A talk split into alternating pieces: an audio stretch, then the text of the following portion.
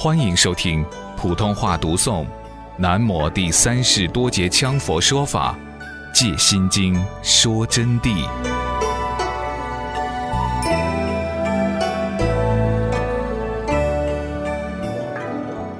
那么五名当中呢，还要包括种种经道的技巧工艺，无所不备，包括工、农、商、学、书、算、计夺、术技、音乐、雕塑。就是雕刻等等，也就是说，农工商学等全部都包括，还有营造一切工艺之美学技巧，尤为抓神定位，丝毫不差为至高。就是抓神定位，看到某人一眼，可以马上用个泥巴都能把他塑下来。只要到哪里，苏轼陵园的房子一参观，立刻回来可以造个东西出来，胜过他十倍。就是一切工艺吧。总之叫做一切工艺，譬如雕塑，见人或物，即能以泥巴等来塑造物象外形，外塑造其形象，内凝发于神采，马上就要把它弄出来。又如书画，除能造其形象外，更能寥寥几笔或者是万千笔，而能使这个具体的物形，人虫走兽、山河大地、水草虫鱼、花木土石。无一不信手挥来，乃至于工巧明到炉火纯青的程度的时候呢，闭着眼睛都能画画，根本用不着看，噼里啪啦的闭着眼睛就可以画一幅很好的画出来。蒙着眼睛拿个布口袋来蒙到，晓得不？比如画鱼、画鲤鱼，很多画家都能画，但是工巧明，如果画成画家们那样水平，只能称通工巧明。但不能称妙安工巧，要妙安工巧，必须超越画家的程度，这才是叫做工巧明的妙安之高度。就是说，凭他的概念，般若智慧即能展现。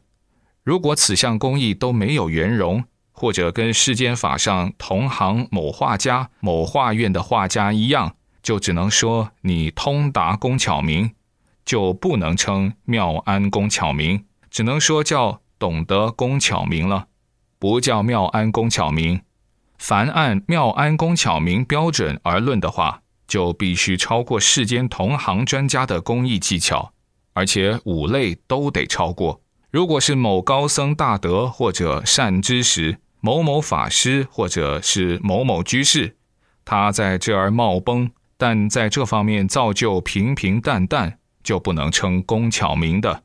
工巧明就不能称了。先别说五名，一名一名的来对他，就会了然就理，看出真假。三呢，就是医方明，医方明者就是包括西医、针灸、艾石、内科、外科、儿科、妇科、跌打损伤等等，以及按摩、火罐等，就包括所有这些啊，必须超过世间的名医。才能称妙安五名其中一名的医方名。如果与世间的医生平等医术，只能称为通达医方名，不能戴上妙安的帽子，还是叫通达，不能戴上妙安。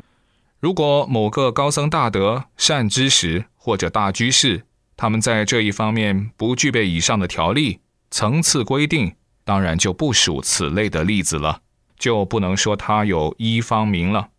甚至有些人连药性都不懂，病也看不来，脉也不晓得怎么摸的，不晓得左手肝胆肾，右手脾肺命，三焦意象人中计，包络同归入葵方，六经阴阳五行生克制化一无所知，更不晓得望闻问切金木水火土之变化，不知道八卦一坎。二坤三震四巽五中黄六乾七兑八艮九子离之道家文王艺术，他们怎么谈得上要去医病妙安呢？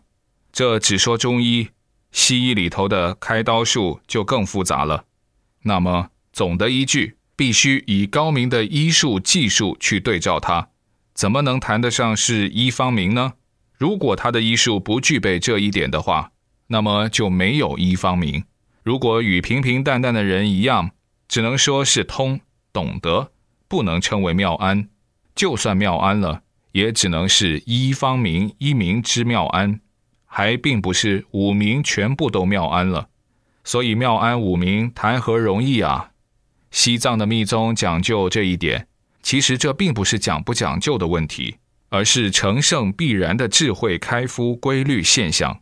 要说真正妙安五明，无论是法王还是大德活佛中，真正要把他们找出来印证。那就只有讲不下去了，所以往往是口头讲的五名具足，至于妙安五名，根本还没有见过，这是事实啊，同学们。释迦牟尼佛说，菩萨在五明中得，也就是菩萨一定得通五明。说穿了，菩萨必须具备超凡人的智慧，否则即非大菩萨，要不然就得拿出圣量功夫表法印证。比如济公活佛并不精通五明，但他以其道行说明了他并不是与凡夫相同的货色人物，因此他虽然不通五明，但照常以其道量证明他是圣德阿罗汉。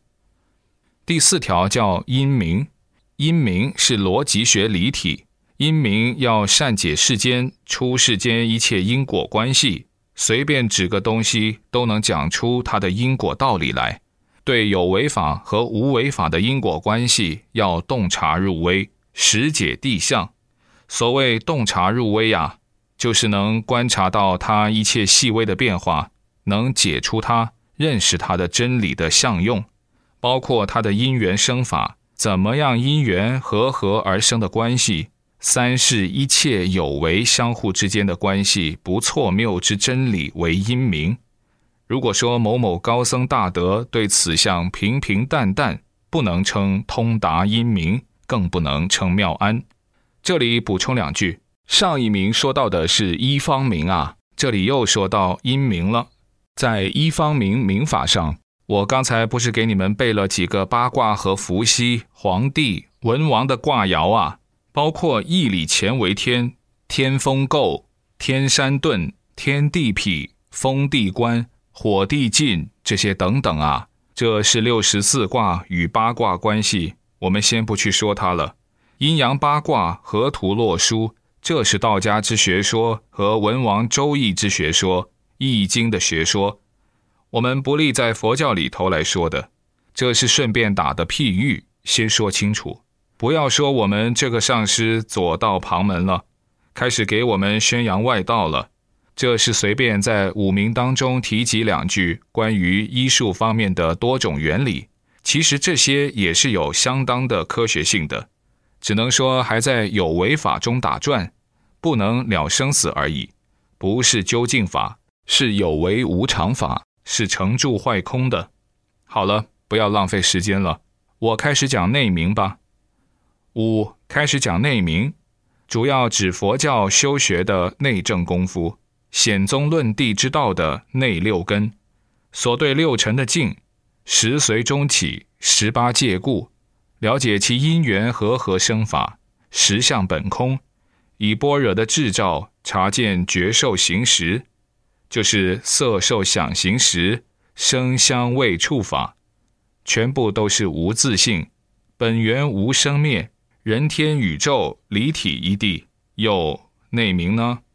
在愚且行者当中，可以这么说：身中之大千世界与身外的大千世界无二无别，心风明点的原因。但你们没有修过心风明点，你们就不懂了。就是说，内起心风明点，这里只有少数几位同学能知道啊。能洞察其生老病死因缘生法，本体实有，当体是空，空亦非空，极显妙有，妙有非有，幻化成空，如是的道理。余有实证，并能运用周转，自然得心应手。内蕴神气，空乐不二；外展胜利，境随心动。三周感应，于无所住，不生不灭。